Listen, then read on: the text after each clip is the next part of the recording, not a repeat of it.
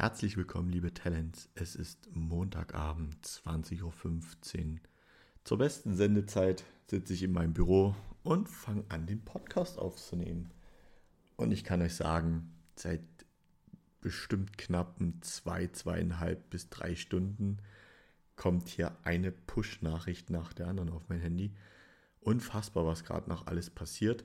Ich hatte mir eigentlich schon so viel News vorbereitet und musste mich jetzt tatsächlich heute noch mal eine halbe Stunde hinsetzen, um das auch noch mal alles für euch neu zu formulieren, denn ich habe Sachen aufgeschrieben, Wahnsinn, die, die standen noch, die waren noch fraglich. Und jetzt ist es rausgekommen, dass sie doch so eingetroffen sind, wie sie vermutet worden sind. Ich bin da ganz ehrlich, ich bereite den Podcast eigentlich die ganze Woche vor sobald dann neue, neue Push-Nachrichten kommen oder Sachen, die ich gerne erzählen möchte, dann speichere ich mir die ab. Und bei Gelegenheit, wenn ich Zeit habe, dann schreibe ich die dann auch einfach in die News und habe da so meine vorbereiteten Dateien und habe tatsächlich jetzt schon eigentlich alles fertig gehabt. Und jetzt kam eine Push-Nachricht nach der anderen. Und ich denke, um jetzt nicht hier lang um den heißen Brei zu reden, sollten wir beginnen. Ich gebe euch noch einen kurzes, kurzen Ablauf. Ich werde jetzt gleich wieder wie gewohnt mit den News beginnen. Was ist so die letzte Woche passiert? Anschließend sind heute die Jahresstatistiken von den Rookies 22, Quatsch 23. Äh, Buffalo Bills, Kair Ilam ähm, bis Rookie 32 aus der letztjährigen Runde. Dann haben wir es dann auch geschafft. Das ist letztes Jahr Nummer 32 Minnesota Vikings, Louis Sein. Werdet ihr alles am Ende erfahren. Und nachdem ich euch darüber informiert habe, gibt es natürlich noch den Ausblick, was nächste Woche ansteht. Aber beginnen wir wirklich mit den News. Und ich habe es noch geschafft mit reinzunehmen. Es kam heute Nachmittag raus. Die Saints finden ihren neuen Quarterback. Und wenig verblüffend nach auch übereinstimmenden Medienberichten wird es definitiv Derek Carr. Es gibt schon aktuelle Zahlen, die mittlerweile veröffentlicht worden sind. Er unterschreibt wohl für vier Jahre. Das soll auch schon fest sein. Er bekommt wohl 150 Millionen US-Dollar Gehalt, wovon 100 Millionen Dollar garantiert sind. Das sind die aktuellen Informationen. Das ist im Prinzip noch so warm wie Semmeln zum Frühstück, wenn man sie frisch holt. Keine Ahnung, was für ein Vergleich. Und unfassbar interessant. Somit ziehen die Saints wahrscheinlich auch dieses Jahr weder in der ersten noch in der zweiten Runde einen Quarterback im kommenden Draft. Und das erzähle ich euch, weil Adam Schefter hat auf Instagram was gepostet. Die New Orleans Saints haben seit 1971 keinen Quarterback mehr in der ersten oder zweiten Runde des jeweiligen Drafts geholt. Und der letzte Quarterback, den sie sich so zeitig geholt haben, war Archie Manning. Das ist der Vater von Peyton und Eli Manning, der über zehn Jahre für die, für die New Orleans Saints aktiv war. Da muss ich gleich nochmal schauen. Ich erzähle euch in der Zeit was zu den beiden Söhnen, weil die waren nämlich erfolgreicher als der Vater. Eli und auch Peyton Manning haben jeweils zwei Super Bowl-Ringe geholt. Peyton, jetzt muss ich überlegen, Peyton Manning hat sie mit den Indianapolis Colts geholt und Eli Manning, nein, er hat nicht beide mit den Colts geholt, er hat einmal mit den Colts geholt, war bis dato auch der erste Quarterback und den zweiten 2016, das weiß ich nämlich selber noch, unglaublich, weil es war mein erster Super Bowl, hat er ihn mit den Denver Broncos gegen die Carolina Panthers geholt. Und Eli Manning hat es zweimal mit den New York Giants geschafft, den Super Bowl zu holen, war eher als sein älterer Bruder Peyton und hat nicht gerade begeistert geschaut, als mitbekommen worden ist, dass auch sein Bruder, sein Bruder Peyton, da den zweiten Super Bowl Ring holt. Ich weiß es noch wie heute, wie er auf der Tribüne stand beim Super Bowl 2016 und da wirklich nicht gerade begeistert geschaut hat, als Peyton Manning seinen zweiten Super Bowl-Ring bekommen hat. Sein Vater Archie, um jetzt nochmal da auf das eigentliche Thema zurückzukommen, hat von, bei den Saints von 1971 bis 82 gespielt und ist da eigentlich auch eine Legende, weil zum Beispiel seine Nummer wird nicht mehr vergeben und er ist auch in der Saints Hall of Fame, ist sogar zweimal im Pro Bowl gewählt worden. Genau, so viel zu dem neuen Quarterback bei den Saints. Der erste Dominostein ist gefallen, jetzt wird es ganz interessant. Es gibt ja noch ein paar Namen auf dem Free Agent Markt, die jetzt noch eventuell an andere Positionen gehen. Da hätten wir unter anderem Jimmy Garoppolo. Dann ist noch die große Frage, was wird Aaron Rodgers machen? Da werden wir einfach mal die nächsten Tage schauen. Also Saints haben einen neuen Quarterback für die nächste Saison. Als zweites, weil es geht auch nur noch bis morgen, kommen die Franchise-Tags und da sind die Woche viele vergeben worden. Fangen wir mal an mit dem ersten, der überhaupt dieses Jahr vergeben worden ist. Das ist der zu den, von den Washington Commanders. Sie haben ihn an Defense Tackle Darren Payne gegeben, der dadurch wahrscheinlich ein jährliches Salär von 18,94 Millionen US-Dollar bekommen wird. Er war 2018 First Rounder an der 13. Stelle, ging schon zu den Commanders, hat dann die ersten drei Jahre gut gebraucht, im vierten wurde er schon besser und im fünften hat er jetzt wirklich seine Breakout-Saison gehabt. Er hatte 64 Total Tackles, davon 32 Solo, hat 32 Assist-Tackles, hat 11,5 Sacks, so viel hat er davor nie gehabt und konnte einen Fumble recovern. Es ist immer cool für Spieler, wenn die so nach so einer Breakout-Saison eigentlich einen schönen langen Vertrag bekommen. Das ist ihm jetzt leider nicht geglückt ich denke, er muss jetzt dieses Breakout hier nochmal nutzen, um nochmal so ein Jahr abzuliefern. Und ich denke, wenn er das schafft, ähnliche Zahlen zu erreichen, dann wird er definitiv nächstes Jahr ein großer Kandidat sein bei den Commanders oder bei einer anderen Franchise, dass er da auf jeden Fall einen lang gut dotierten ähm, Vertrag unterschreiben wird. Die zweiten, die ihren Vertrag oder die ihren Franchise-Tag gegeben haben, waren die Jacksonville Jaguars. Sie geben ihm Tident Evan Ingram.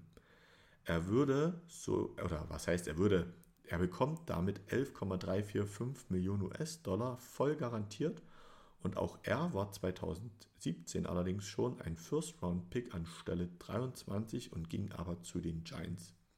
Letzte Saison hatte er 73 Catches für 766 Yards, vier Touchdowns und hat die meisten Catches und Yards eines Titans in Jaguars History geschafft.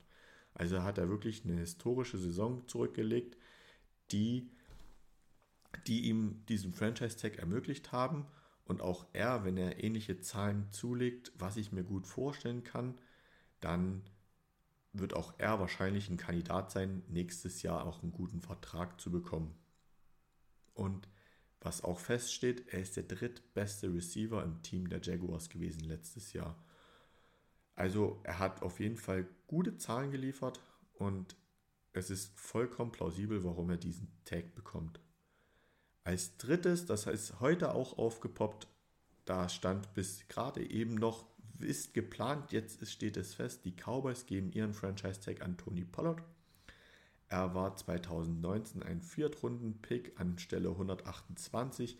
Da hatte ich auch nochmal geschaut, ob sie ihm nicht hätten die Fifth-Year-Option geben können, aber die ist lediglich den First-Roundern vorbehalten. Da komme ich dann später nochmal zu.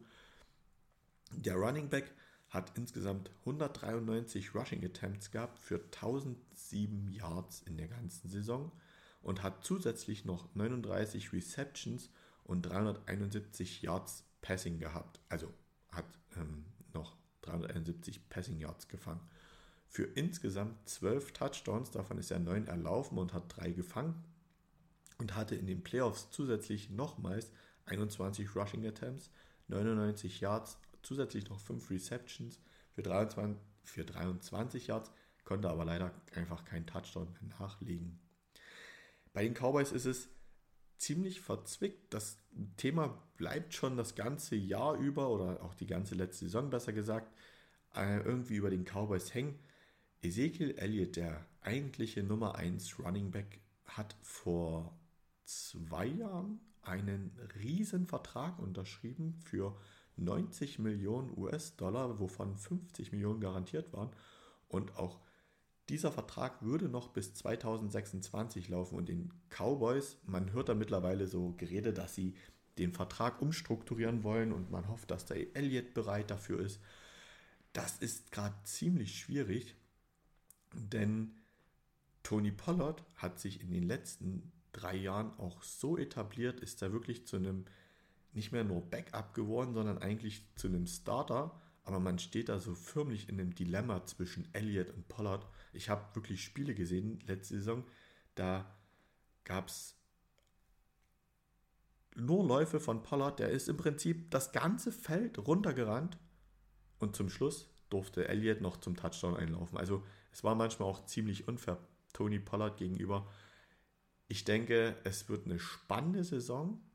Elliott werden sie schwer rausbekommen aus seinem Vertrag und wenn er nicht den Cowboys entgegenkommt, wird es auch ziemlich hart werden, sie da wirklich raus oder ihn da rauszubekommen oder auch einen schlechteren Vertrag zu geben. Und für Tony Pollard, er muss sich einfach nochmal beweisen und ich glaube dann spätestens nach der Saison werden ihm auch zur Not andere Teams gute Angebote unterbreiten. Ein nächster Running Back, der ebenso auf dem Franchise-Tag gesetzt werden soll, das ist jetzt noch ganz wichtig, weil da gibt es noch keinen abschließenden Bericht dazu, ist Josh Jacobs von den Las Vegas Raiders. Er war auch 2019 ein First-Round-Pick an Stelle 24 und man hat bei ihm letzte Saison, also man muss das immer bis zu einem gewissen Datum machen, das, darauf komme ich in einer anderen Folge nochmal, das habe ich mir definitiv schon vorgenommen, man hat bei ihm nicht die 50-Year-Option gezogen. Das bedeutet, er darf die, die Mannschaft, jetzt muss ich nochmal zurückfahren, am Anfang, wenn der gepickt wird in erster Runde, bekommen die äh, First-Round-Picks oder auch alle anderen einen Vertrag für vier Jahre. Der ist festgeschrieben mit dem ganzen Salär, was auch pro Stelle ein bisschen ein paar Abstufungen gibt. Also der First Overall Pick, der bekommt das meiste Geld, der zweite ein bisschen weniger und so weiter und so fort. Dieses Gehalt ist festgeschrieben und die Franchise hat nach vier Jahren oder nach drei Jahren die Zeit und die Chance und die Möglichkeit, noch ein zusätzliches Jahr dem Spieler zu ermöglichen.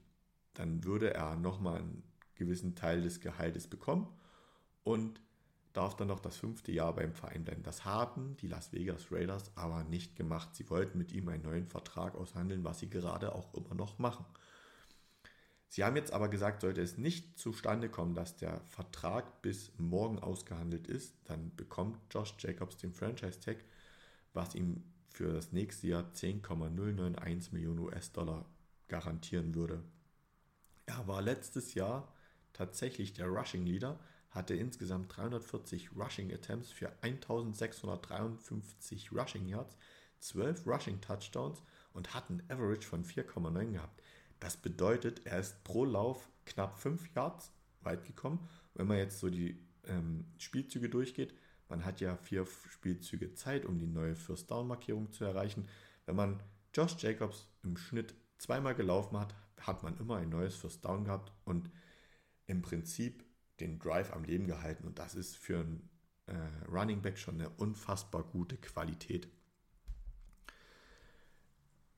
Einem Spieler, der jetzt bei den Las Vegas Raiders, Las Vegas Raiders auch noch entgegenkommen würde, wäre Jakob Johnson. Da er aktuell auch Free Agent wird und auch noch auf seine Unterschrift wartet, da gibt es aktuell noch keine neuen, ähm, na, keine neuen Informationen zu Jakob Johnson und deswegen wäre es, glaube ich, für ihn ganz gut, weil die beiden haben sehr gut harmoniert. Jakob ist ja im Prinzip der Vorblocker für Josh Jacobs gewesen. Und da gab es so krasse Spiele, wie Jakob Johnson einfach durch das erste Gap oder das zweite Gap ging, seinen Linebanker weggeblockt hat. Da war er wieder Linebanker, Linebacker weggeblockt hat und somit Josh Jacobs so viel Spielraum gegeben hat. Ich kann mich an den einen Overtime-Sieg gegen die Seahawks erinnern. Da, diesen Spielzug, der ging danach viral auf sämtlichen Social-Media-Plattformen wie Jakob Johnson seinen Gegenspieler da wegschiebt, Josh Jacobs die Lücke öffnet und er für ein, ich glaube es waren über 60 Yard oder 70 Yard ähm, Touchdown-Lauf den Weg einfach frei geblockt hat und somit den Las Vegas Raiders den Sieg ermöglicht hat. Also ich kann mir gut vorstellen, wenn Josh Jacobs das Jahr bleibt, wird auch Jakob Johnson bei den Raiders bleiben. Ein weiterer Spieler, der ebenso noch in Vertragsverhandlungen steckt, weil er gerade sein Breakout-Jahr hatte, ist Giants Quarterback Daniel Jones. Und auch da sind aktuell die Vertragsverhandlungen noch am Laufen. Da gibt es Stand jetzt 20.30 Uhr noch keine neuen Berichte. Und deswegen ist es sehr fraglich, ob er nicht wirklich auch getaggt wird. Ich denke, er wird den Franchise-Tag bekommen, weil es gibt jetzt die Rede, dass er knapp 35 Millionen US-Dollar im Jahr bekommen soll. Er möchte, glaube ich, ein bisschen mehr verlangen. Er hat ja vor kurzem auch seinen Berater extra dafür nochmal gewechselt. Aktuell sieht es danach aus, er wird den Franchise-Tag bekommen und das würde ihm für das nächste Jahr 32,416 Millionen US-Dollar einbringen. Es ist ziemlich schwierig, über ihn, also ihn da gerade einzuordnen, weil er hat auch, er war 2019 auch ein First Rounder, ähnlich wie Jacobs. Und man hat auch bei ihm die Fifth-Year-Option nicht gezogen, um einen neuen Vertrag auszuhandeln. Und er hat auch letztes Jahr wirklich seine beste Saison. Er hat letzte Saison 472 Mal den Ball geworfen, hat davon 317 Bälle angebracht für 3200 Yards, 15 Touchdowns bei nur 5 Interceptions, ist selber noch 120 Mal den Ball gelaufen für 708 Yards und hat da auch nochmal 7 Touchdowns erzielen können. Also hat insgesamt 22 Touchdowns.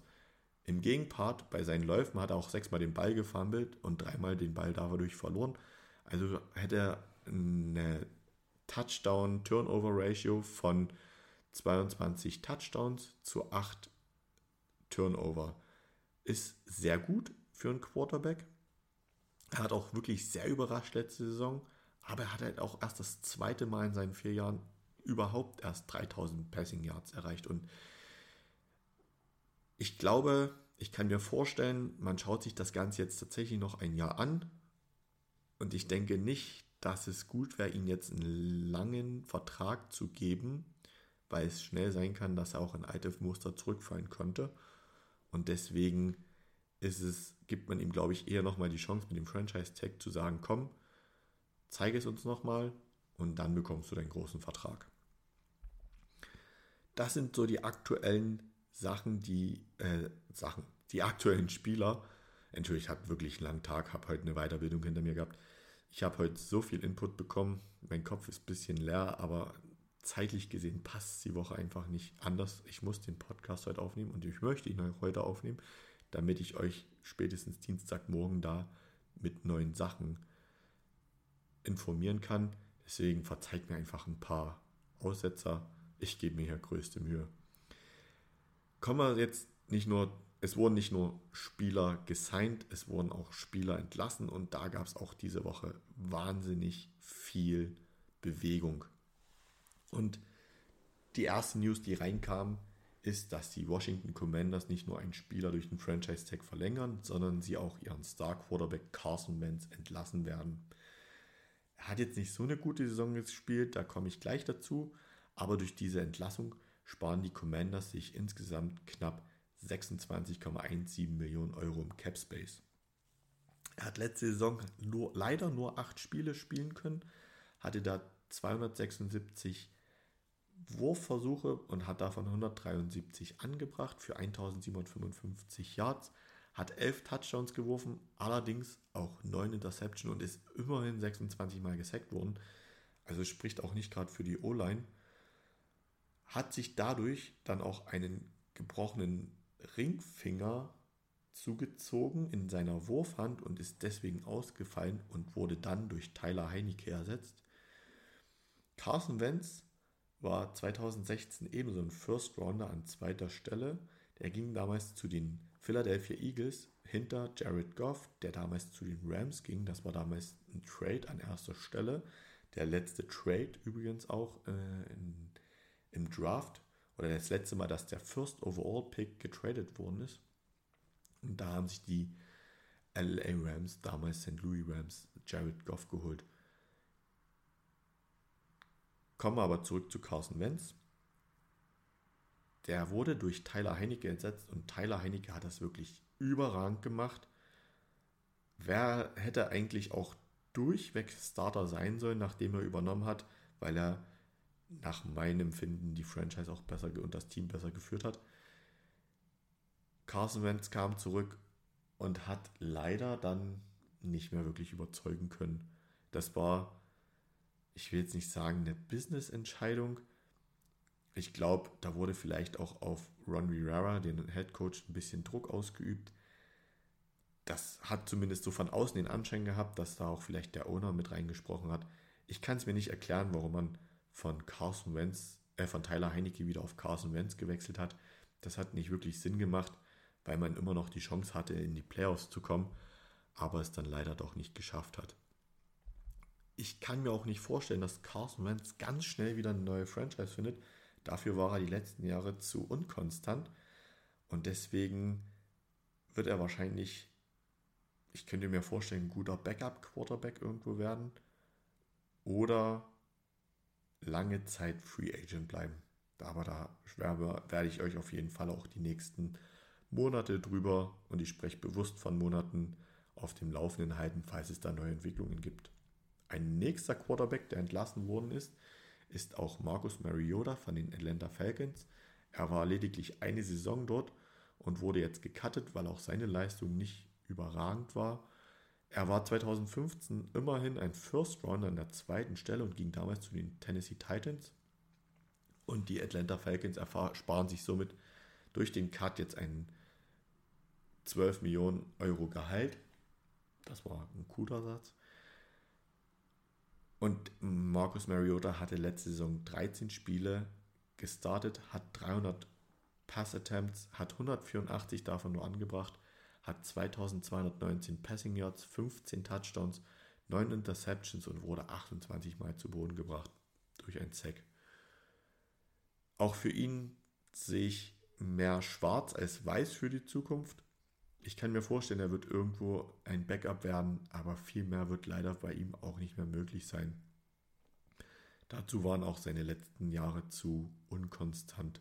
Und ich kann mir, ich weiß jetzt die letzten zwei Jahre auch nicht, dass er da irgendwo eine Franchise hätte in die Playoffs geführt.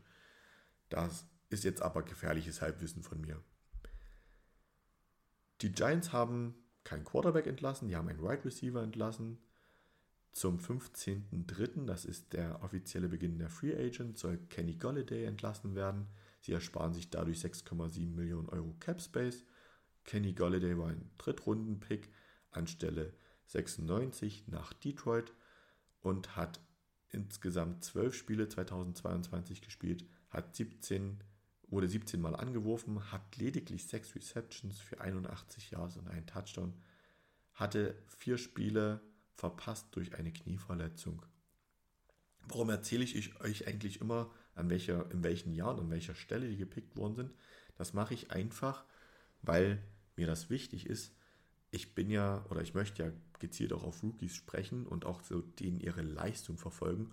Und ich denke, das ist immer ganz cool, mal zu schauen, an welcher Stelle, in welcher Runde Spieler, die heutzutage entlassen werden oder getradet werden, auch mal gepickt worden sind. Bei Derek Carr habe ich es nicht gemacht, aber das habe ich euch vor in Folge 1 oder 2 schon erzählt, wann der Spieler gepickt worden ist im Draft. Machen wir weiter mit den Cleveland Browns, Browns die ihren Safety entlassen. John Johnson hat, darf sich in Zukunft auch für ein neues Team bewerben.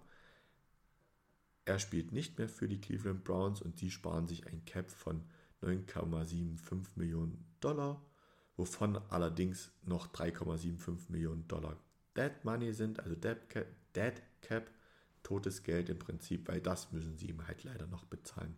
Er war 2017 ein Drittrunden-Pick an Stelle 91 und ging damals zu den St. Louis Rams.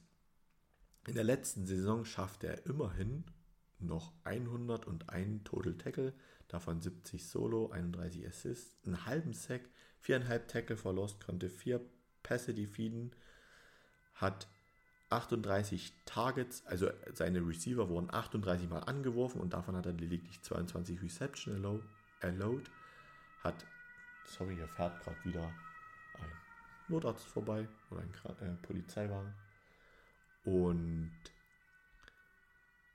Also das ist diesmal wieder hier im Podcast. Ihr wisst, letzte Woche habe ich euch erklärt, wie das hier so ein bisschen abläuft.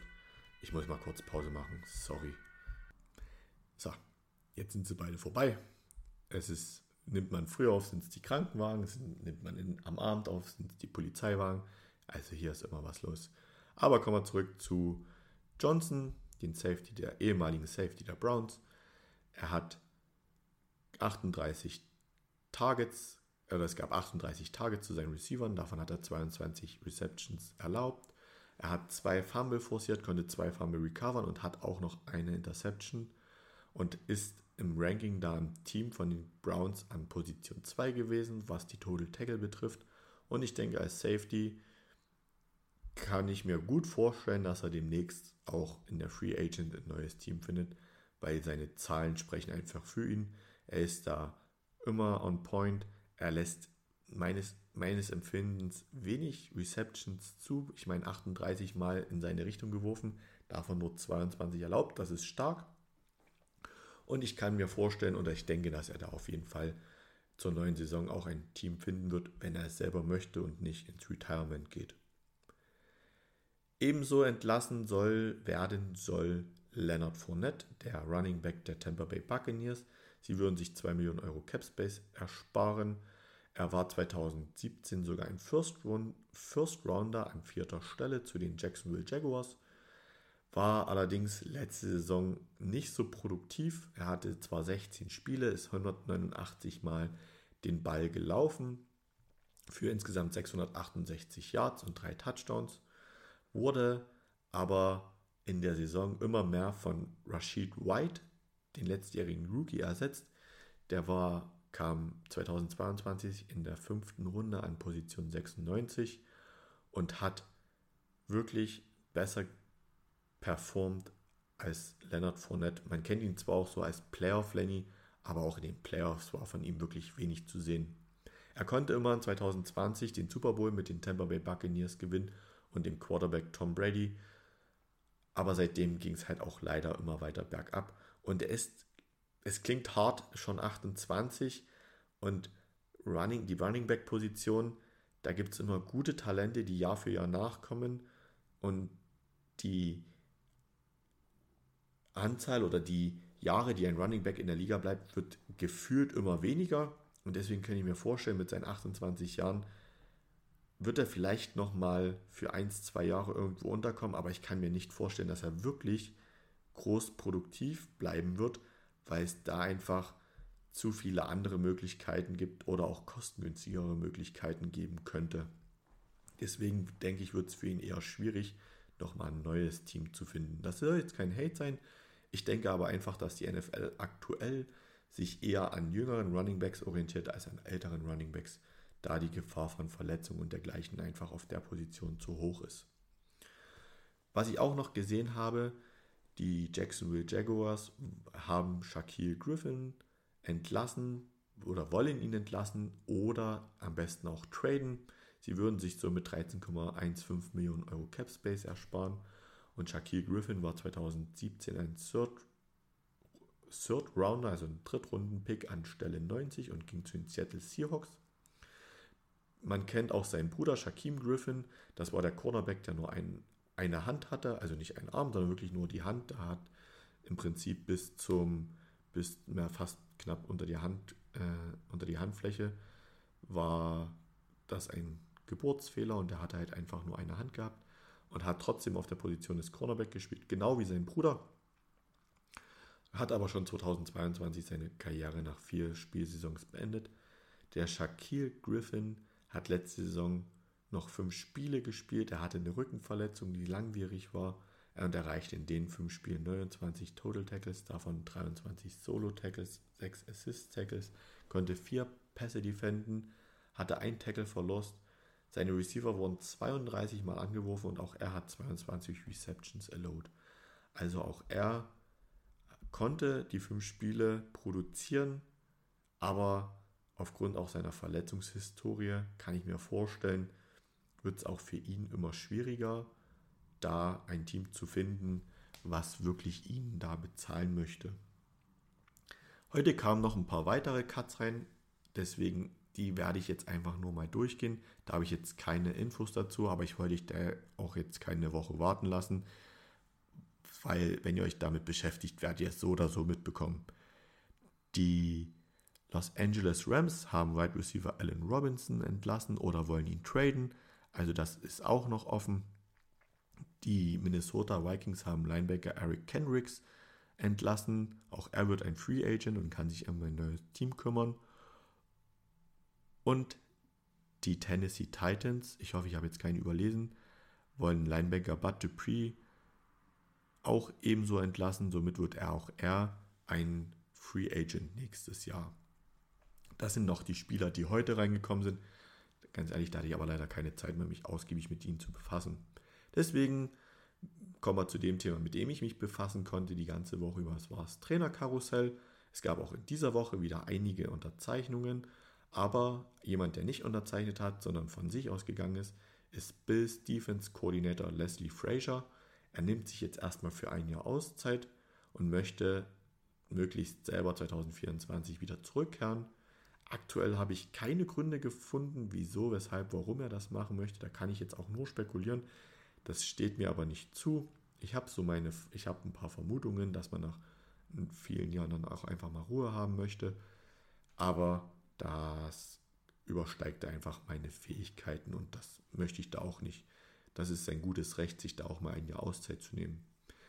Der General Manager der Bills, Brandon Bean, sagte auch, es ist offen, ob er überhaupt zu den Bills zurückkehren wird. Was aber auf jeden Fall für ihn spricht, ist, dass unter ihm die Defensive oftmals wirklich unter den Top 5 in der Liga war. Er war seit 2017 Defense-Koordinator und hat da überragende Statistiken. Und jetzt geht es um die Statistiken wirklich von 2017 bis 2022.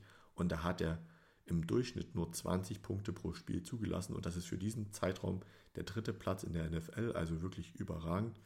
Dazu kommt, er hat 315 Total Yards per Game zugelassen in diesem Zeitraum. Das ist ähm, das, die beste Defense, hat nur 202, äh, 202 Passing Yards pro Game zugelassen und 107 Passing Touchdowns. Das ist auch jeweils der erste Platz. Und die Defense konnte 99 Interception fangen und insgesamt 158 Takeaways forcieren. Das ist jeweils der zweite Platz. Aktuell ist die Stelle noch nicht besetzt. Head Coach Sean McDermott könnte diese aber übernehmen, da er selber schon in diversen Defense-Koordinator-Posten tätig war. Da gibt es aber aktuell noch keine neuen Entwicklungen und ich werde euch da auch auf jeden Fall auf dem Laufenden halten. Die Eagles haben, nachdem sie Offense- und Defense-Koordinator verloren haben, jetzt beide Positionen wieder neu besetzen können. Brian Johnson wird der neue Offense-Koordinator. Diese Position hat er schon an verschiedenen Colleges inne gehabt und hat unter anderem Doug Prescott, den aktuellen Dallas Cowboys Quarterback, und Kyle Trask, das ist wirklich aktuell der, so hart wie es klingt, man hat ihn wenig gehört oder wirklich nur große Fans haben ihn gehört ist der aktuelle Tampa Bay Buccaneers Quarterback, über den sich jetzt auch Todd Bowles beim Combine ähm, positiv geäußert hat und hat die beiden in, am College gecoacht. Er war seit 2020 in der Offense als Quarterback bei Quarterback Coach bei den Eagles tätig. Also er kommt wirklich aus der Franchise, er hat den Stallgeruch, er kennt die Offense gut, er kennt den Head Coach Nick Sirianni. Ich denke, das könnte passen. Dazu kommt allerdings auch, dass Nick Sirianni selber eher so ein offensive-minded Head Coach ist, also sich viel mit der Offense auseinandergesetzt hat. Und deswegen kann ich mir vorstellen, dass das Play Calling da eher bei Nick Sirianni liegt und Brian Johnson das eher nur teilweise übernimmt oder und das in Anführ äh, wirklich in Anführungszeichen gesprochen eher die Zuarbeiten leisten darf und vielleicht auch äh, aus der im Stadion aus den Boxen eher zuschauen darf. Das wird aber erst wirklich in der Saison entschieden. Das wird auch spannend zu schauen. Ebenso haben sie mit Sean Desai einen neuen Defense Coach. Ich hoffe, ich habe es jetzt wirklich ausgespro äh, richtig ausgesprochen. Einen neuen Defense Coordinator. Er war letzte Saison bei den Seattle Seahawks als Associate Head Coach und Assistant Defense Coordinator tätig. Er hat wirklich gesucht, geforscht. Ich habe euch, kann euch da leider nicht sagen, was wirklich seine Aufgabe bei den Seattle Seahawks da war. Ich denke, es war viel Arbeit mit Pete Carroll und dem Defense-Koordinator. aber er hat jetzt noch nicht so wirklich die Plays gecallt und dergleichen bei den Seahawks. Er war aber von 2013 bis 2021 bei den Bears in der Defense tätig und war da 2021 der Defense-Koordinator. Er übernimmt nach Sex gesehen die beste Defense der letzten Saison, verliert aber wahrscheinlich, also was heißt wahrscheinlich, aktuell verliert er wirklich sehr viele Stützen. Da geht es zum Beispiel um Cornerback James Bradbury, Defense End Robert Quinn und Brandon Graham, Defense Tackle Fletcher Cox, Javon Hargraves, Ndamukong Zu und Linwell Joseph, ähm, Safety CJ Gardner Johnson sind alle aktuell Free Agents. Das sind, ich habe es zusammengerechnet, 31,5 Sacks aus der letzten Saison, die er für seine Defense verlieren wird. Aktuell Stand jetzt. Das ist ein unfassbar großes Loch. Ein Großteil seiner Defense ist wirklich oder scheint wegzubrechen. Und das wird unfassbar spannend zu beobachten, wie die Philadelphia Eagles für die nächste Saison ihre Defense zusammenstellen werden. Sie haben zwei First-Round-Picks dieses Jahr, dazu noch diverse andere Picks in den späteren Runden, aber trotzdem wird das, ich glaube, so die größte Aufgabe für ihn am Anfang werden, da eine gute, ein gutes Mittel zu finden. Machen wir weiter. Ich habe jetzt noch drei kleine Newspunkte ich bin jetzt schon wieder bei knapp 40 Minuten Sprechzeit. Ich versuche jetzt ein bisschen zügiger durchzukommen, ohne da jetzt auch Informationen zu euch zu vor zu enthalten. Und das nächste, gerade jetzt auch weil der Combine war, da komme ich aber, bitte verzeiht mir, ich habe jetzt noch nicht so die Zeit gehabt, wirklich so alle Daten vom Combine auszuwerten. Da werde ich auf jeden Fall in der Vorbereitung auf den Draft nochmal dazu auf, zu sprechen kommen. Aber was auf jeden Fall jetzt schon feststeht, die Bears haben beim Combine offenbart, dass sie sich alle Möglichkeiten mit dem First Overall Pick ähm, offen halten. Sprich, die Bears haben ja am letzten Spieltag der letzten Saison es geschafft, den First Overall Pick, also das schlechteste, schlechteste Team der NFL zu werden und sich somit den First Overall Pick zu sichern. Und der GM Ryan Poles hat jetzt gesagt, dass sie natürlich auch ihre Hausaufgaben bezüglich den Quarterbacks im Draft gemacht haben sie aber ihren Starter in Justin Fields sehen. Und es gilt daher als sehr wahrscheinlich, dass sie ihren ersten Pick traden werden, um möglichst noch mehr Wert aus diesem Pick herauszuholen. Und es gibt tatsächlich auch diverse Kandidaten in der ersten Runde, die ihn Quarterback benötigen, weil Quarterback ist tatsächlich etwas, was bei, einem, bei einer Class wie jetzt ganz wichtig ist und man da am liebsten sich den besten raussuchen möchte. Und die Kandidaten, die eventuell an erste Stelle hochtraden möchten, das könnten die Houston Texans an Position 2 sein, die Indianapolis Colts an Position 4, die Las Vegas Raiders an Position 7, die Atlanta Falcons an Position 8 oder die Carolina Panthers an Position 9. Es ist, wird unfassbar teuer werden, weil das ist natürlich der wertvollste Pick im ganzen Draft. Deswegen kann ich mir vorstellen, es könnte sogar passieren, dass die Bears sagen, wir holen uns mehrere, also das passierte sowieso, sie holen sich mehrere Angebote und sagen aber dann, hey, die Texans geben uns das. Wir rutschen runter von 1 auf 2, tauschen mit den Texans, stehen jetzt an 2, haben immer noch unseren Quarterback. Jetzt reden wir mal mit den Colts, den Raiders, den Falcons oder den Panthers, was die bereit sind, für die zweite Position zu geben. Um somit vielleicht sogar noch mehr rauszuholen. Also auch die Wahrscheinlichkeit ist gar nicht so unausgeschlossen. Deswegen, ja, es wird unfassbar spannend. Ein Spieler, der auch schon in verschiedenen Mockdrafts, die ich mir angeschaut habe, an erster Stelle eventuell zu den Bears hätten gehen können, ist Jalen Carter. Der allerdings, das kam auch letzte Woche raus, jetzt verurt, ähm, nicht verurteilt worden ist, in Untersuchungshaft kam weil er an einem illegalen Straßenrennen teilgenommen hat, an dem zwei Personen gestorben sind. Das eine war sogar ein Coach von, den, von seinem College und ein Mitspieler von seinem College. Und deswegen, muss, deswegen musste er in Untersuchungshaft. Entschuldigung, ich habe gerade wieder auf Pause gemacht. Krankenwagen. Mehr muss ich nicht sagen. Genau, er hat sich für eine Kaution für 4000 US-Dollar freigekauft. Die, äh, die Ermittlungen laufen noch. Man weiß nicht, ob die NFL dahingehend eine Strafe plant, weil das ist noch nie passiert, dass man für einen Spieler, der noch nicht in der NFL war, schon mal eine Strafe rausgegeben hat. Oder was heißt noch nie? Es ist unheimlich selten passiert. Mir aktuell wüsste ich da keinen Namen. Und deswegen kann es sein, dass die NFL dahingehend eventuell sogar ein Exempel statuieren möchte, um auch den jungen Spielern zu zeigen, wenn ihr zu uns kommen möchtet, verhaltet euch ordentlich. Oder dass sie es so ein bisschen stillschweigend unter den Teppich kehren möchten. Das kommt aber erst in naher Zukunft raus.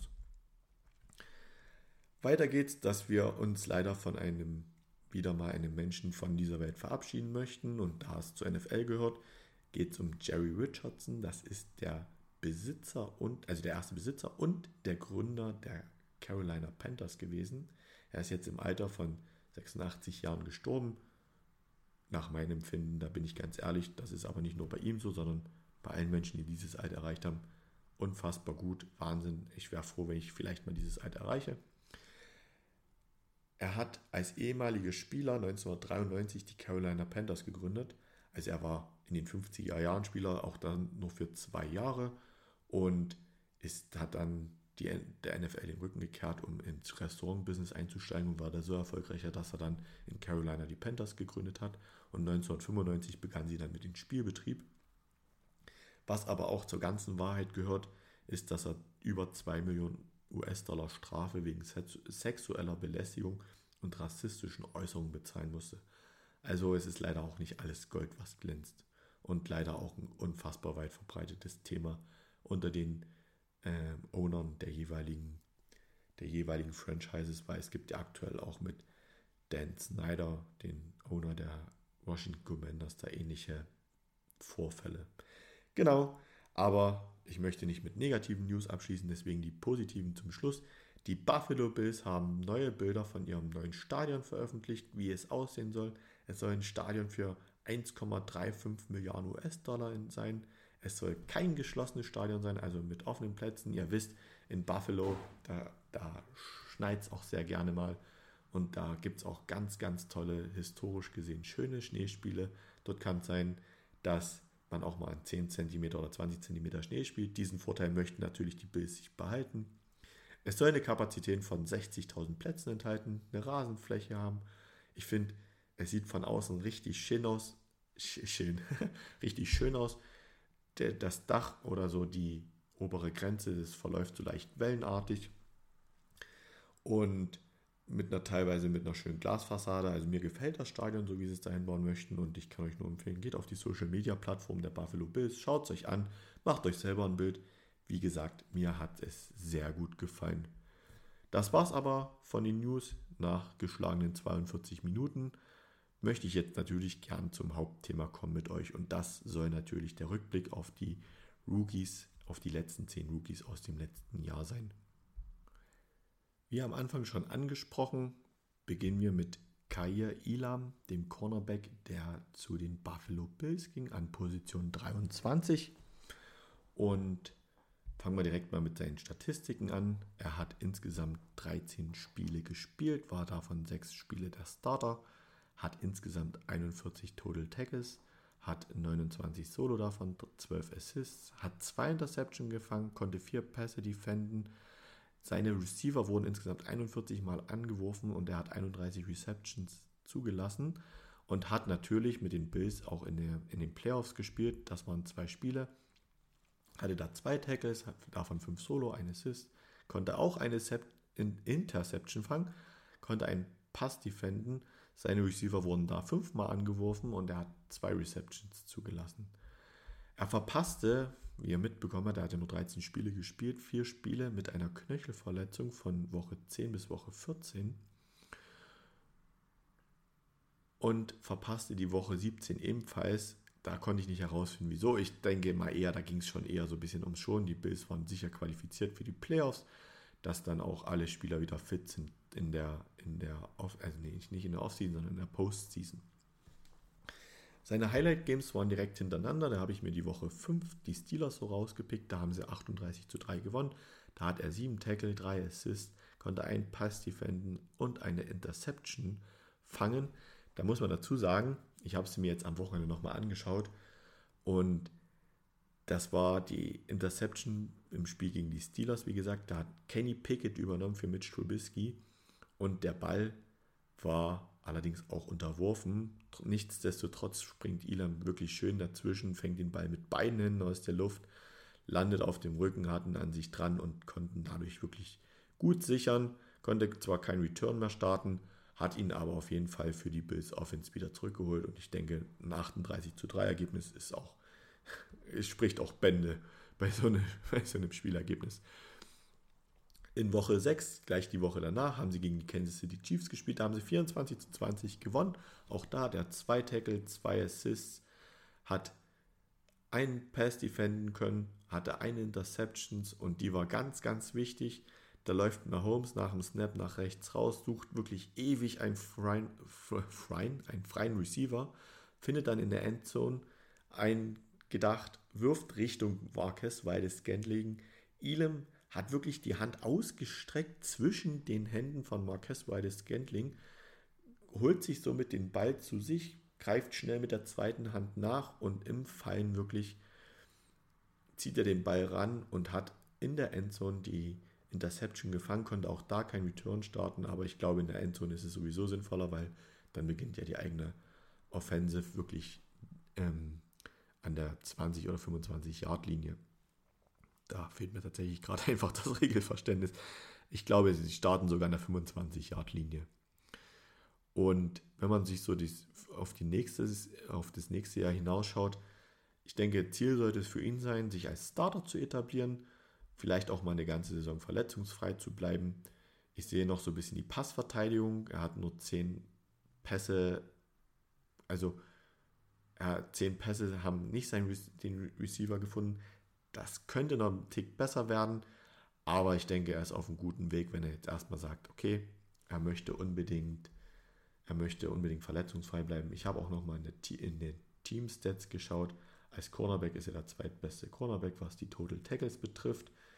Und was die Interceptions betrifft, da ist er insgesamt im Team-Ranking sogar an Position 4. Also er steht wirklich nicht schlecht da und ich denke auch, er hat eine gute gute Saison oder auch eine gute Zukunft vor sich. Weiter geht's. An Position 24 haben die Dallas Cowboys ihren Offensive Tackle Tyler Smith gepickt. Er hat 17 Spiele gespielt, davon war er 17 Starter, hat insgesamt 1144 Snaps gespielt. Im NFL-Vergleich sind das die sechstmeisten. Hat 13 Strafen erhalten, das ist wirklich sehr negativ zu sehen. Da hat er, ist er im NFL-Vergleich an Position 1, also so viel Strafen hat niemand anderes erhalten. Hat insgesamt 6 6 erlaubt. Im NFL-Vergleich ist er da an Position 15. Also auch bei ihm ganz klar zu erkennen. Achso, die Postseason habe ich vergessen, da waren es zwei Spiele, zweimal Starter, 130 Snaps gespielt, hat auch da zwei Strafen erhalten. Was so klar heraussticht für mich ist, er muss sich noch, er muss noch an den Strafen arbeiten. Also weniger Flaggen kassieren und dann ist er ein sehr guter Verteidiger für Doug Prescott, weil in 1144 Snaps lediglich 6 6 zu erlauben, das ist schon recht wenig. An Position 25 ging der erste Center in diesem, in diesem Draft. Das ist Tyler Linderbaum gewesen. Und auch er hat 17 Spiele gespielt, 17 Mal gestartet, hat insgesamt 1092 Snaps gespielt hat sechs Strafen erhalten, ist da im NFL-Vergleich in Position 6 und hat nur drei Sacks erlaubt. Und das ist natürlich im NFL-Vergleich an Position 9. Jetzt hat man gleich mal einen guten Vergleich. OT und Center, also Offensive Tackle und Center. Die Offensive Tackles haben es meist mit stärkeren Rushern zu tun, die da auch wirklich mit Geschwindigkeit manchmal ankommen. Das, ich glaube, das fällt einfach schwerer, die zu tackeln. Wobei der Center ja meist gegen den Defense Tackle spielt und da oftmals auch die Unterstützung von einem Guard hat. Also das spricht tatsächlich auch schon für Tyler Smith, dass er da nur 6-6 erlaubt hat. Auf die Masse an Snaps, die er auch da gespielt hat. Ich denke, auch zu Tyler Linderbaum gesprochen, das wird, wenn er die Statistiken beibehalten kann, dann wird er ein guter Center, dann wird er auch Schauen wir mal, bei den Baltimore Ravens ist ja auch noch fraglich, ob Lamar Jackson überhaupt bleiben wird, wer da in der Quarterback dort wird. Ich denke, er wird auf jeden Fall für den Quarterback eine weitere gute Versicherung sein. Muss ich da jetzt eventuell neu drauf einstellen, wenn der neuer kommt. Und Er hat auch in der Postseason, also in den Playoffs, hat er auch ein Spiel gespielt, davon war er Ausstarter, hat 69 Snaps gespielt und hat da weder eine Strafe noch einen Sack erlaubt. Also rundum für Tyler Linderbaum eine sehr gute, ein sehr gutes erstes Jahr. An Position 26 ging zu den New York Jets und das war tatsächlich letztes Jahr der dritte Pick, der zu den Jets ging in der ersten Runde. Jermaine Johnson, das ist ein Edge Rusher und er kam für 14 Spiele zum Einsatz und hat davon aber leider 0 gestartet. Hat deswegen auch nur 29 Tackles, davon 18 Solo, 11 Assists, 2,5 Sacks und 5 Tackle for Lost. Ich muss mir jetzt auch mal so die Team, den Teamvergleich anschauen. Da habe ich, so was die Total Tackles betrifft, als Edge Rusher, der ist ja tatsächlich mit 29 nur an Position 15. Es ist natürlich aber auch schwierig, weil zumeist die Linebanker oder auch die Defense Tackle in der Mitte mehr, mehr Tackle generell machen. Und jetzt muss ich schauen, kurz, ah, da bin ich wieder. Ähm, was allerdings bei ihm ganz klar heraussticht, mit zweieinhalb Sacks ist er an Position 7 im Teamvergleich. Und ich denke, wenn er fit bleibt, weil er auch er verpasste drei Spiele wegen äh, einer Knöchelverletzung und hatte trotzdem einige Highlight-Spiele. Also da muss, ich, muss man auch ganz klar sagen, von den wenigen Tackles, die er gemacht hat, da war zum Beispiel in Woche 4 gegen die Steelers beim 24 zu 20 Win, da hat er drei Tackles, ein Assist und einen Sack. Und in Woche 9 gegen die Bills, was ja auch die Jets gewonnen haben, da habe ich ja auch schon mit Source Gardner, ich glaube, den hatte ich da auch gehighlightet in dem Spiel. Da haben sie 20 zu 17 gewonnen. Da hatte er einen Tackle, einen Sack. Und das war ja direkt nach der Rückkehr wegen seiner Verletzung. Und Allen faked den Ball, also der Snap kommt, er will, faked ihn die, die Übergabe an den Running Back an, will selber nach rechts rauslaufen und Johnson kam von der linken Seite, schlägt zwar nicht seinen Tackle, sieht aber, wie Allen mit dem Ball rausläuft und kommt dann wirklich in dem unfassbaren Speed und Josh Allen ist jetzt auch nicht gerade der langsamste Quarterback, kommt wirklich mit Speed hinterher, kriegt ihn hinter alleine aus Scrimmage und bringt ihn für vier bis fünf Yards so kurz vor der Außenlinie wirklich zu Fall. Und wenn ich das wirklich so sehe, den Ausblick habe ich schon so ein bisschen angesprochen. Für ihn sollte es wichtig sein, sich als Starter zu etablieren und kann dann wahrscheinlich mit Quinnen Williams, da bin ich jetzt gerade tatsächlich überfragt, habe ich jetzt das auch gefährliches Halbwissen, ähm, auf Quarterback-Jagd gehen, weil Quinnen Williams hat letzte Saison 12 Sacks geholt. Und wenn er es schafft, da sich die Sack-Rate noch ein bisschen zu verbessern, dann hat er eine gute Chance. Aber bei Jermaine Johnson sehe ich jetzt schon tatsächlich so ein bisschen so ein Make-or-Break-Jahr. Also äh, entweder er macht es jetzt oder es könnte sein, dass er nach der Saison dann auch schnell leider sich ein neues Team suchen darf. Weiter geht's mit der Position 27. Devin Lloyd, Linebanker, ging zu den Jacksonville Jaguars. Das war den ihr zweiter Pick. Und sie haben für diesen Pick tatsächlich aus der zweiten Runde hochgetradet und haben mit dem Tampa Bay Buccaneers getauscht. Die Jahresstatistik von Devin Lloyd, ich, ich feiere ihn, ich mag ja auch die Jaguars, ich, ich finde den Spieler auch überragend, ich habe ihn ein bisschen verfolgt.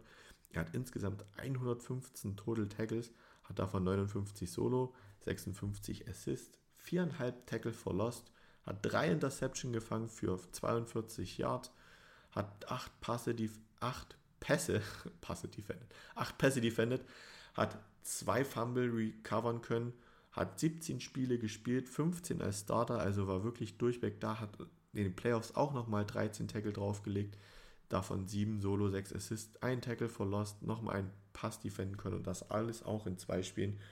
Also er war mega produktiv. Auch im Teamvergleich ist er, was die Total Tackles betrifft, an Position 15 hinter Fösat Oluokun, der ja wirklich Tackle High war. Also der war der erfolgreichste Tackler letztes Jahr in der ganzen NFL. Und hat auch, was Thema Interception betrifft, ist er sogar an Position 1, allerdings mit drei weiteren Spielern bei den Jaguars. Also aber für einen Linebacker drei Interception fangen, ist schon überragend. Und auch da habe ich ihn gehighlightet. Woche 2 gegen die Colts. Da hat er drei Tackle, drei Assists, ein Tackle for Lost, drei Pässe konnte er defenden, hat eine Interception für 13 Yards gefangen und schon eine Woche später gegen die Chargers, da haben sie 38 zu 10 gewonnen, da hat er fünf Tackle, zwei Assists, konnte ebenso drei Pässe defenden, hatte eine Interception für 10 Yards Return und das sollte ein kurzer Pass von Justin Herbert auf Sonny Michel sein, der links rausgerannt war, der den Ball aber nicht fängt, sondern eher so gegen sein Schulterpad springen lässt. Von dort springt der Ball nach oben, hoch zurück wirklich ins Feld und dann kommt Tyson Campbell nochmal angeflogen, der den Ball irgendwie nochmal tippt und berührt und dann kam Devin Lloyd und fängt ihn und kann ihn dann wirklich für 10 Yards zurücktragen. Also das war wirklich äh, ein bisschen viel Ping-Pong dabei und ein bisschen viel Flickflack, aber zum Schluss fängt ein Devin Lloyd so einen wirklich eiernden Ball da aus der Luft und kann ihn nochmal für 10 Yards zurücktragen. Und auch er hatte noch ein Spiel gegen die Jets in Woche 16, was sie 16, 19 zu 3 gewonnen haben. Das ist auch noch zu erwähnen. Da hat er auch nochmal 6 Tackle, 3 Assists, ein Pass Defend und ebenfalls nochmal eine, eine INT für 19 Yards Return. Also Devin Lloyd, wenn er die Zahlen nochmal nachlegt, dann, dann mache ich mir da wirklich um ihn gar keine Sorgen nächstes Jahr und auch um die Jaguars, die mit Trevor Walker, Oluokun und Lloyd da auch wirklich eine gute Defense aufbauen können. Weiter geht's mit Devonte Wild. Ich hoffe, ich habe ihn jetzt richtig ausgesprochen. Das ist der Defense Tackle, der an Position 28 zu den Green Bay Packers ging. Er hat zwar 16 Spiele gespielt, war null Starter, war ebenso der zweite Pick der Green Bay Packers. Sie haben ja davor schon an Position, jetzt muss ich schnell schauen, das hatte ich letzte Woche an Position 22 Cray Walker geholt in Linebanker und haben jetzt den Defense Tackle Devonte Wyatt geholt. Er hatte in seinen 16 Spielen hatte er 15 Total Tackles, 8 Solo, 7 Assists, 1,5 Sacks, 2 Tackle for Loss, konnte einen Pass defenden, konnte einen Fumble recovern, äh, Fumble forcieren. Also war auch für seine 16 Spiele und für die Snaps, die er gespielt hat, produktiv, was gerade so auch Tackle for Loss und Sex anbetrifft. Wo aber ganz klar zu erkennen ist, die Total Tackles, da ist noch Luft nach oben.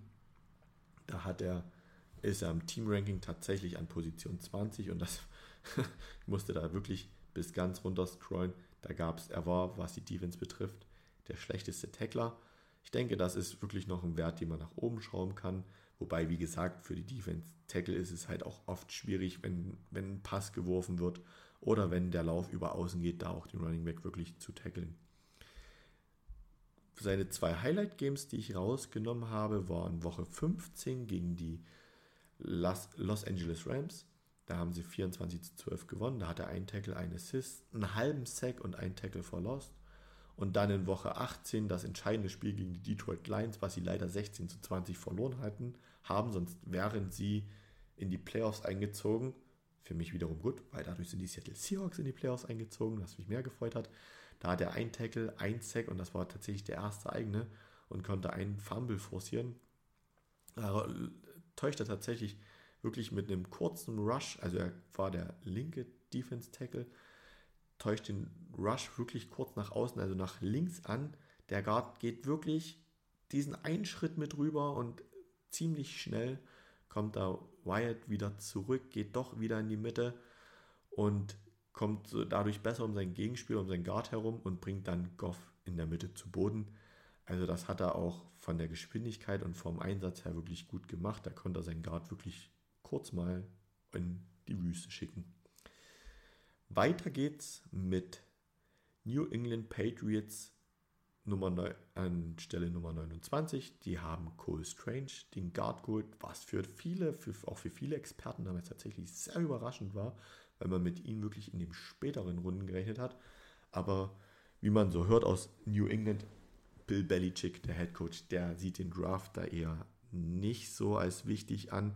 Ist immer cool, junge Spieler zu haben aber er setzt eher auf die Alteingesessenen und wer dort, er ist so ein Trainer, da müssen, und das hört man wirklich von vielen Spielern, da müssen die Spieler ihre Leistung bringen Und auch von Tom Brady hört man es, irgendwie ist manchmal auch der Spaß wohl zu kurz gekommen. Aber das sind nur Gerüchte, da habe ich kein, keine genauen Einblicke. Trotz alledem hat der Guard Cole Strange, also er ist äh, auf der Guard-Position tätig, 17 Spiele gespielt, davon 17 als Starter, insgesamt 982 Snaps. Im NFL-Vergleich ist er dann nur auf Position 32. Er hat sechs Strafen erhalten, das ist ebenso an Position 9 im NFL-Vergleich und hat 5 Sacks allowed und ist damit an Position 5. Wenn man jetzt mal schaut, weitere O-Liner, die wir jetzt in dieser Runde zum Beispiel hatten, wie Tyler Smith, der Offense Tackle, der noch eine Position weiter außen spielt, oder Tyler Linderbaum, der noch eine Position weiter drin spielt, ist natürlich, hat er die wenigsten Snaps gespielt, hat wie Tyler Linderbaum trotzdem sechs Strafen gespielt, also eigentlich im Vergleich zu den Snaps wirklich einen Tick schlechter und hat auch mehr Sex erlaubt. Also auch er hat noch Luft nach oben, das erkennt man daran klar. Sollte das mit den Snaps ist natürlich immer schwierig, weil das hängt natürlich mit der Offense zusammen. Aber gerade was das Thema Strafen betrifft und Sex, ich glaube, wenn da eins, zwei Strafen weniger dazukommen, ist Bill Belichick auch nicht gerade ähm, traurig drüber. Und wenn eins, zwei weniger Sex dazukommen, dann ist, glaube ich, für ihn auch eine gute Zukunft zu sehen. Haben wir noch drei Spieler und ich kann euch jetzt schon sagen, der letzte wird relativ zügig gehen. Aber jetzt sind wir erstmal in Position 30 bei den Kansas City Chiefs die ebenso ihren zweiten Pick in der ersten Runde hatten. Und sie haben sich George Kalafdis, den Edge Rusher, geholt.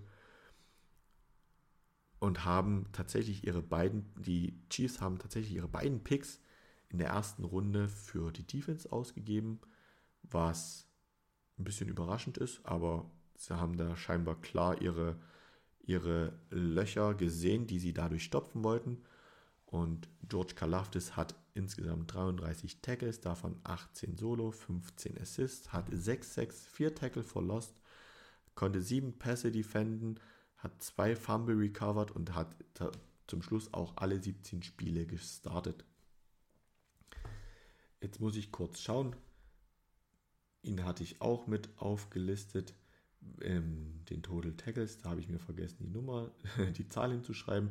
Er ist da mit seinen 18 ähm, Total äh, mit seinen, jetzt muss ich nochmal genau schauen, jetzt bin ich gerade ein bisschen raus, mit seinen 33 Total Tackles, da ist er an, als Defense End der zweitbeste. Carlos Dunlap war noch besser, aber auch Frank Clark, also der ist an dritter Position, was die Defense Ends betrifft, was auch seine Position ist, ist da in dem unteren Mittelfeld angesiedelt, was die Teamstatistiken betrifft. Also da ist auf jeden Fall noch Luft nach oben. Was allerdings die Sex-Statistik anbe anbelangt, da ist er, ach ja, habe ich es notiert, an Position 15 ist er, was die Tackles betrifft. Und an Position 2, wenn man hier mit den eigenen Bildern, die man gemacht hat, extra für den Podcast nicht zurechtkommt, an Nummer 2 ist er auf jeden Fall bei den Sex. Also was Sex betrifft, ist er zweitbester am Team der Chiefs. Das ist eine sehr gute Qualität. Und was die Tackle for Lost betrifft, da hat er insgesamt vier Stück interessant, weil hier habe ich gerade eine andere Statistik, also habe ich hier gerade einen Fehler. Laut, laut ESPN hat er 8 Stück und da ist er an Position 5. Also muss ich hier meine Statistik nochmal überarbeiten. Also 8 Tackle verlost. Seine Highlight Games waren in Woche 13 gegen die Bengals. Da haben sie zwar 24 zu 27 verloren. Da hat er aber drei Tackles und einen Sack. Und Kurz vor Ende, Spielende schlägt er tatsächlich nochmal seinen Tackle, kommt zu Burrow durch, da nach links laufen wollte, aber wegen anderer Pass-Rusher, die da schon auf ihn zugegangen sind, auf den Boden gehen will. Und kurz bevor Burrow den Boden erreicht, wird er tatsächlich doch von Kalafdis noch erwischt und das somit als Sack zählt.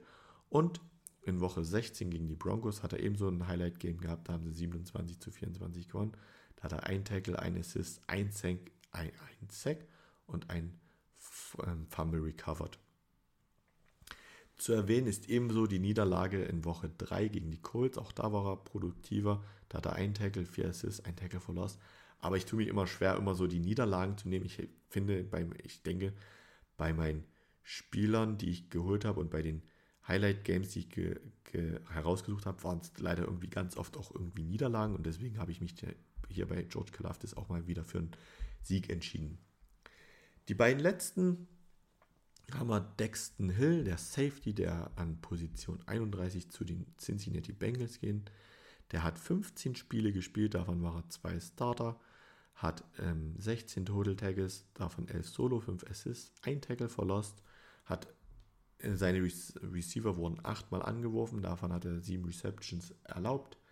Also alles in allem in Ordnung. In den Playoffs hat er nochmal zwei Tackle, ein Solo, ein Assist drauflegen können. Aber man erkennt an den Statistiken ganz klar, er ist nur für relativ wenig Snaps auf dem Feld gewesen. Und das sollte auf jeden Fall sein Ziel sein, für die nächste Saison mehr, mehr, mehr Snaps spielen, besser ähm, als Safety zu sich zu etablieren. Er hat natürlich auch mit Von Bell einen unheimlich guten Safety bei den Bengals vor sich und Jesse Bates, der zweite Safety, ist jetzt kein Deutsch schlechter. Die sind auch, was die Total Tackles betrifft, wirklich an Rang 3 und 4 gelistet bei den Bengals. Dexton Hill ist da in Position 20. Also da ist wirklich noch Luft nach oben. Und deswegen sollte das auf jeden Fall sein Ziel sein, sich dann nächstes Jahr eventuell mehr Snaps zu erlauben und sich eventuell, wirklich ganz eventuell als Starter zu platzieren. Seine Highlight Games habe ich in Woche 15 mir rausgesucht. Der 34 zu 23 Sieg über die Tampa Bay Buccaneers hat er 5 Tackle, 3 Assists, 1 Tackle for Loss. Und in Woche 18, ihr merkt, er wurde wirklich am Ende der Saison tatsächlich produktiver und mehr eingesetzt. Beim 27 zu 16 Win über die Ravens, da hat er 2 Tackle gehabt. Er, wie gesagt, er kam halt oft von der Bank, er hat halt nicht so viele Snaps gespielt, deswegen ist es für ihn schwierig, da bessere Statistiken zu ergattern. Zu guter Letzt an Position 32 der für mich wirkliche absolute Pech, Pechrabe sagt man nicht, ähm, der Spieler mit dem meisten Pech in, aus der ersten Runde, das ist der Safety, der zu den Minnesota Vikings ging, Louis Sein. Er hat drei Spiele gespielt. Ich habe tatsächlich bei allen Statistiken überall eine Null gefunden. In, auf manchen Seiten hat er dann nicht mal irgendwie ein Statistikboard angezeigt gehabt. Und das liegt daran, er hat sich im Spiel, in seinem dritten Spiel in den London Games, sehr, sehr schwer verletzt. Beim versuchten Tackle springt er wirklich ab, umgreift den Spieler und bei der Landung bleibt er mit dem linken Bein im Rasen hängen, sodass sich sein Knöchel, und das, oh, ich habe es mir auf YouTube nochmal angeschaut, es ist so, so eklig, ähm, knickt zur Innenseite weg. Und wenn ihr, wenn ihr weichgesonnen seid, empfehle ich euch, schaut es euch lieber nicht an. Aber es sah wirklich nicht gut aus. Und es ist auch noch fraglich, wie gut er zurückkommen wird, wie lange diese Verletzung dauern wird, weil er hat sich das Schienbein, den Wad, das Wadenbein und den Knöchel gebrochen. Also es ist wirklich sehr, sehr umfänglich, diese Verletzung. Ähm, da sollten wir vielleicht nächstes Jahr auch nochmal drauf schauen, wie er sich da macht. Die Vikings haben übrigens an 32 gepickt, weil die Lions, die normalerweise, also die Detroit Lions, die normalerweise an 32 gepickt hätten, die sind extra hochgetradet von 32 auf die 12, um sich da Jameson, äh, ja doch Jameson Williams zu holen. Das war schon, da haben sie ordentlich bezahlt für. Und dass die Vikings natürlich so viel Pech dann mit ihrem, mit ihrem Spieler haben, das kann man natürlich nicht vorhersehen. Deswegen habe ich für ihn auch keine Highlight Games, weil nach so einer schweren Verletzung, ich glaube, es ist erstmal besser, wieder gesund zu werden. Soweit zu den Rookies aus der ersten Runde. Jetzt haben wir die First Rounder geschafft. Jetzt habe ich noch was aufgemacht. Es gibt natürlich noch zwei, ähm, Quatsch, sechs weitere Runden, die Runden zwei bis sieben. Und da gibt es natürlich auch ein ganz, ganz paar Hochkaräter, auf die ich schauen möchte. Und deswegen könnt ihr euch schon freuen. Nächste Woche blicke ich nochmal zurück. Das wird dann tatsächlich das letzte Mal sein. Und da gucken wir auf die Rookies, die in den späteren Runden gepickt worden sind. Und da sind unter anderem dabei Christian Watson oder Kenneth Walker, Bernhard Reimann, den habe ich, da bin ich ganz ehrlich, aus, aus europäischen Gründen genommen. Das ist halt ein Offensive Tackle, der aus Österreich stammt ursprünglich. Ähm, Tyler Allgeier oder wie er in Amerika genannt wird, Algier. Ähm, Isaiah Pacheco und noch diverse andere. Also seid gespannt, was nächste Woche euch da so für die Statistiken und für die Rookies erwartet.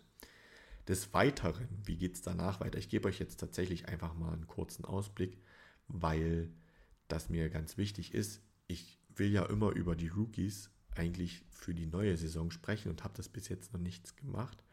Es gibt nächste Woche nochmal einen Rückblick. Und dann die Woche drauf geht es tatsächlich los. Dann kommen die Prospects aus der Offense. Und da möchte ich dann auch nochmal ein bisschen mehr über den Combine sprechen, der jetzt am Wochenende stattgefunden hat. Da habe ich mich ja letzte Woche wirklich so schwer getan, da so passende Worte zu finden. Es sind tatsächlich Drills, die mit den Spielern gemacht werden. Das haben sie jetzt am Wochenende auch öfter genannt. In verschiedenen Kommentaren gab es wirklich ganz viel Äußerung. Ist es wirklich noch sinnvoll, das zu machen? Ist es nicht nur eine Gelddruckmaschine? Dazu werde ich euch noch meine Meinung sagen. Mir hat sehr viel Spaß gemacht, dazu zu schauen. Das war ganz interessant. An, auf YouTube lässt man, kann man da aktuell viel dazu finden. Also müsst ihr einfach mal eingeben, Combine 2023. Es haben sich wirklich viele Spieler hervorgetan, die ganz interessant sind. Darum soll es dann wirklich übernächste Woche ähm, gehen. Da kommen dann so die Prospects aus der Offense. Da werde ich dann zwei Wochen drauf schauen. Dann kommen so die Prospects aus der Defense. Da werde ich auch nochmal zwei Wochen drauf schauen. Und tatsächlich, dann bewegen wir uns schon im Mitte April. Das wird dann der 18.04. sein. Da ist so mein Plan. Das kann natürlich immer sich noch ändern, so meinen ersten Mockdraft zu machen. Was ein Mockdraft ist, für alle die, die sich nicht auskennen, da versuche ich die erste Draftrunde zu tippen, welcher Spieler an welcher Position getippt wird. Soweit dazu. Darauf könnt ihr euch jetzt die nächsten Tage freuen. Ich hoffe, euch gefällt diese Folge. Wie gesagt, wenn euch irgendwas nicht gefällt oder ihr Anmerkungen, Verbesserungsvorschläge oder dergleichen habt, ganz verrückt, wenn ihr denkt, ihr, ihr findet das doof, dass ich alleine bin und wollt euch vielleicht mit mir zu diesem Thema unterhalten, schreibt mich an. Da lässt sich eine Möglichkeit finden, dass man vielleicht mal ins Gespräch kommt, weil grundlegend stehe ich als ein Mann, Person gerade hier da und mache alles alleine. Macht mir Riesenfreude, aber ich kann mir vorstellen, dass man, wenn man eine Stunde lang die gleiche Stimme hört, das auch schon ziemlich schwierig sein kann. Also, der Podcast ist bei Instagram vertreten. Wenn ihr irgendwas habt, schreibt mich an. Ihr werdet den Link in den Show Notes finden. Und jetzt wünsche ich euch wirklich eine schöne Woche. Noch hoffentlich demnächst mal ein paar wärmere Tage. Und ich finde das Wichtigste, gerade in der aktuellen Zeit, bleibt wirklich gesund, achtet auf euch und dann hören wir uns nächste Woche wieder. Macht's gut. Bis dahin. Ciao.